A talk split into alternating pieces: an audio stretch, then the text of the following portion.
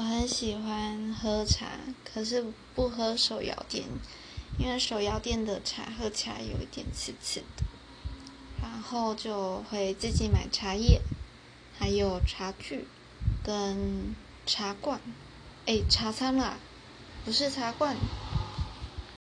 然后我运动是为了保养身体，为了让自己老的时候可以不用去安养院之类的。那有许多人说我这个想法还蛮老人的，可是我有一点不懂，因为